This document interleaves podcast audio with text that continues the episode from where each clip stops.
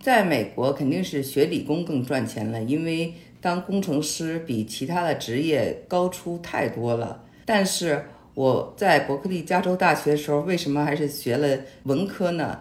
啊，因为喜欢，非常简单，从来没有考虑过钱的问题。我在硅谷工作实习之后，还是。没有放弃我的文学梦。现在有人可能觉得很傻，人生有时候就是这样的。你为你所爱的人或事付出，这是一种傻吗？我也不知道。学文呢，一个是将来工作不好找，再一个呢就是学的过程中也很累。以工是我们的优势，全世界我们都学这种东西。可是文呢，我们的一个是语言不一样，再一个是意识形态还有价值观也不一样，所以学起来真的是特别难。我就是特别奇怪，有一次就在 Legal Studies 关于法律的一门课上，老师让我们当场就写那个辩论的文章。那时候也没有那个私教帮你改，你要用英文写，那就豁出去了。我就豁出去了，但是最后发现每一次考试下来，班里四五十个学生，只有一个得 A 加，就老是我。我至今也不知道为什么，好像就是比较能写，所以后来就坚持没有转学，没有转到。计算机系什么的，就很多朋友，他们就是学哲学的、学文学的，来了美国都学了计算机了。我没有走这条路啊。那学文到底有什么好处呢？我觉得一个好处就是说，大家聊天的时候，你会有很多的话题，人们会对你非常的感兴趣。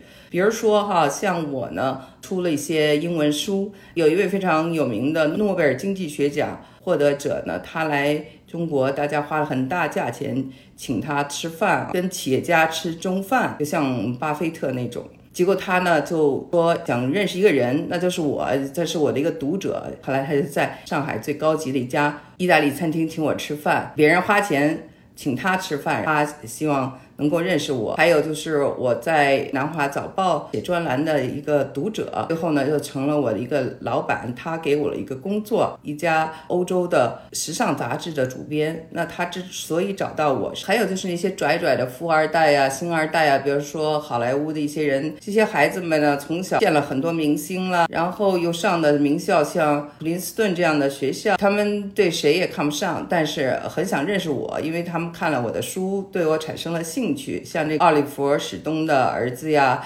像拍这个《生命中不能承受之轻》的导演的孩子啊等等。因为你学文，你又做文科方面的工作，所以你是有一定的思想的。他们觉得你是个很有趣儿的灵魂，所以愿意去认识你。不管是我过去生活在的硅谷、工作的华盛顿 D.C.、纽约，以及现在生活的休斯顿，都是这样的。很多人他们会很想去认识你，跟你交朋友。有人说呢，他呢跟美国人在一起就觉得很难融入。他们已经进入了华尔街，但是呢，在一些酒会上没有话题，就觉得跟他们生存的背景差得很远。作为一个文科生，一个是你对美国社会已经非常了解了，不管是人类学、社会学、心理学、政治学都学过了嘛。在谈他们的事情的时候，没有什么问题。你可以谈的话题非常的多，再加上你本身如果是一个比较创造力的人，人们会非常愿意认识你，和你交朋友。学文的一个好处就是，我可以跨越阶级的、跨越种族的无缝连接，和很多人做朋友，生活呢会比较丰富多彩。